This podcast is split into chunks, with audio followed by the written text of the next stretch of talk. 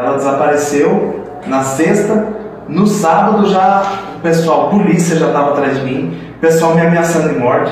Então o pessoal lá mediu para mim sair, deixar baixar a poeira até ela aparecer. E eu estava vindo para Argentina. Aí sim, ela tinha uma medida protetiva contra mim.